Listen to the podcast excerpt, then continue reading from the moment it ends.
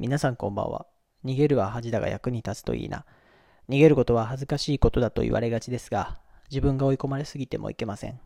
この番組では私、そしてリスナーの皆様の心の逃げ場になるような温かなトークをお届けしていけたらと思っています。皆様からのお便りもお待ちしております。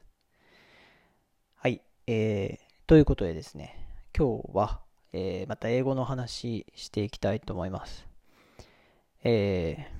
本当はですね、オンライン英会話で学んだことを何回か発信していこうと思ってたんですが、それが難しいことが分かりました。で、何が難しいと分かったかと言いますと、えー、時間がですね、ちょうど1週間ぐらい経ったんですかね。あの、怒涛の丸々1週間、えー、オンライン英会話、1日6時間から8時間やり続けるというのを過ごしたわけなんですけども、そこからさらに1週間経ってですね、うん、今ノート見返して何を喋ろうか考えたんですけど、結構もう忘れてますね。うん、びっくりすることに。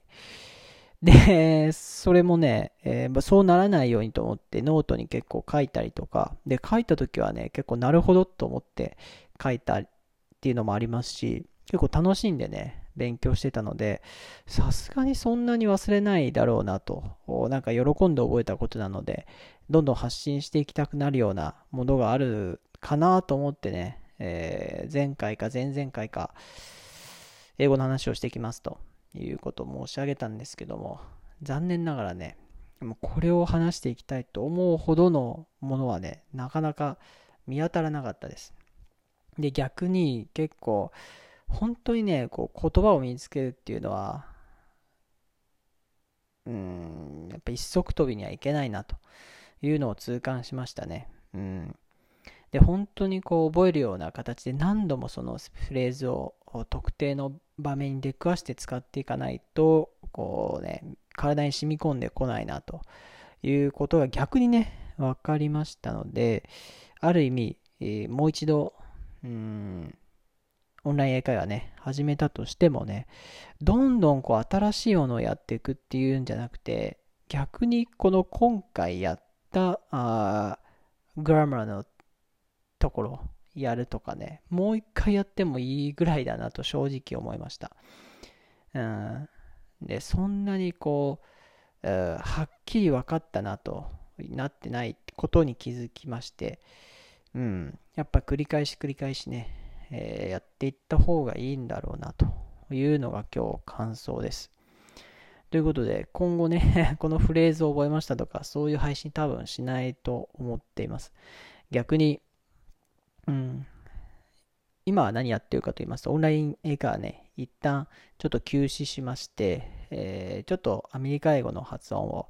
身につけたいということで、まあ、アメリカ人の方の発音真似するようなことを YouTube を中心にですけど、まあ、見ながらね、えー、シャドーイングをしながら見るというのをとりあえずやっています。で、それですごい発音が良くなってるのかわかんないですけども、まあ、話せるようになることだけが目標じゃなくてね、まあ、まず発音良くしたいというのがあります。で、聞き取れるようになりたいというところを考えると、やっぱり自分が同じ音を出せるっていうのは大事だっていうのをすごい、まあ、聞いたので、まあ、第一目標はそこなんですね。